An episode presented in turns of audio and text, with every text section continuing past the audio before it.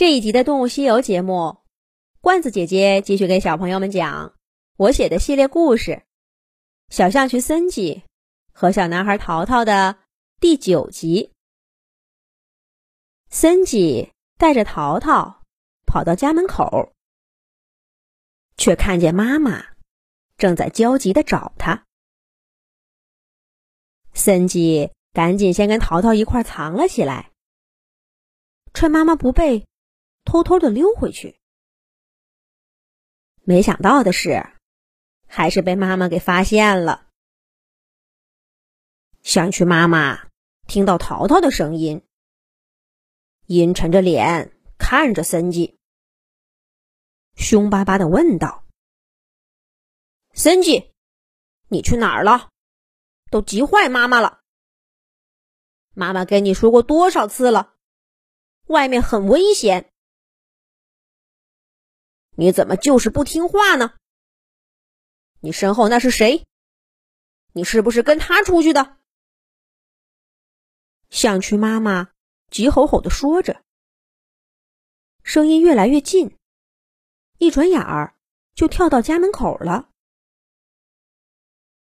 森吉赶紧把淘淘藏在身后，结结巴巴的回答说：“没，没有谁，妈妈。”你看错了。妈妈听完森吉的话，更生气了。她用长鼻子在森吉脑袋上戳了一下，说道：“好啊，森吉，你还学会说谎了。妈妈都看见了，一定是你又在外面随便交朋友了。你这孩子真是太不听话了。”象群妈妈一边说着，一边往森吉的身后走。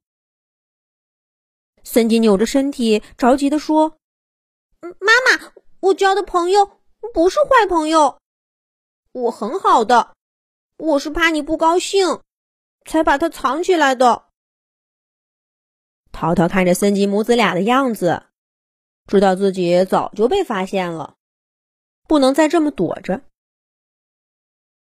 他从森吉的身后站出来，说道：“森吉妈妈，您好，我是一个人类的小男孩。我不知道为什么身体变小了，来到这片灌木丛，认识了森吉。我不是坏人，我是森吉的好朋友。”森吉也拉着淘淘的手，坚定地说：“对我们是好朋友。”可是森吉的妈妈根本不想听他们说什么，他板着脸，气冲冲地说：“我才不管是什么人类，还是老鼠、兔子。总之，我们象渠不能随便跟别的动物交朋友。这里这么危险，谁知道你是好人还是坏人？走，森吉，跟妈妈回家去。”象群妈妈说完，拉起森吉就往家里走。小男孩淘淘被孤零零的丢在了外面，森吉也只能回回头，可怜巴巴的看着他，无奈的吐了吐舌头。自从身体变小了，淘淘就一直跟森吉在一起，一起做游戏。一起躲避大蜥蜴的追捕。这下子，森吉跟妈妈回家了。淘淘也不知道该干些什么。在野外待的久了，淘淘的耳朵也变得灵敏了些。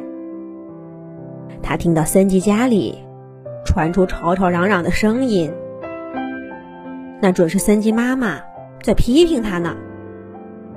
而森吉小声的辩解：“哎，小孩子真可怜。为什么爸爸妈妈不相信自己的孩子呢？为什么他们总觉得孩子们会做错事儿呢？自己的妈妈是这样，森吉的妈妈也是这样。淘淘在森吉家附近站了一会儿，觉得没意思，也扭头走了。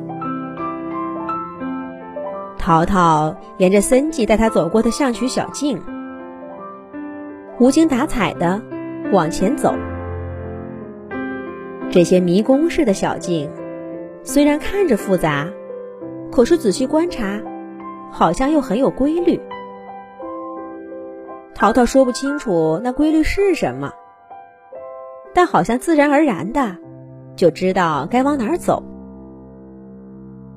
小径上的路不宽不窄，刚好适合他这样身形的小动物。小径上的土不薄不厚。脚丫踩上去软绵绵的，舒服极了。前两次走，不是跟森吉比赛跑步，就是被他拉着逃命，没工夫想那么多。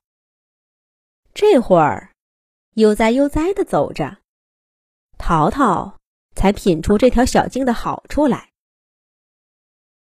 他纵横交错，把森吉的家围起来。形成了一个保护层，又好像是个游乐场。象群妈妈虽然凶巴巴的，但爪爪真是巧啊！在这条小径上，也不知道他花了多少辛苦。淘淘沿着象群小径转圈圈，最后来到他和森吉一块捉迷藏的灌木丛。天渐渐黑了，夜晚的灌木丛有点冷清，更有点冷。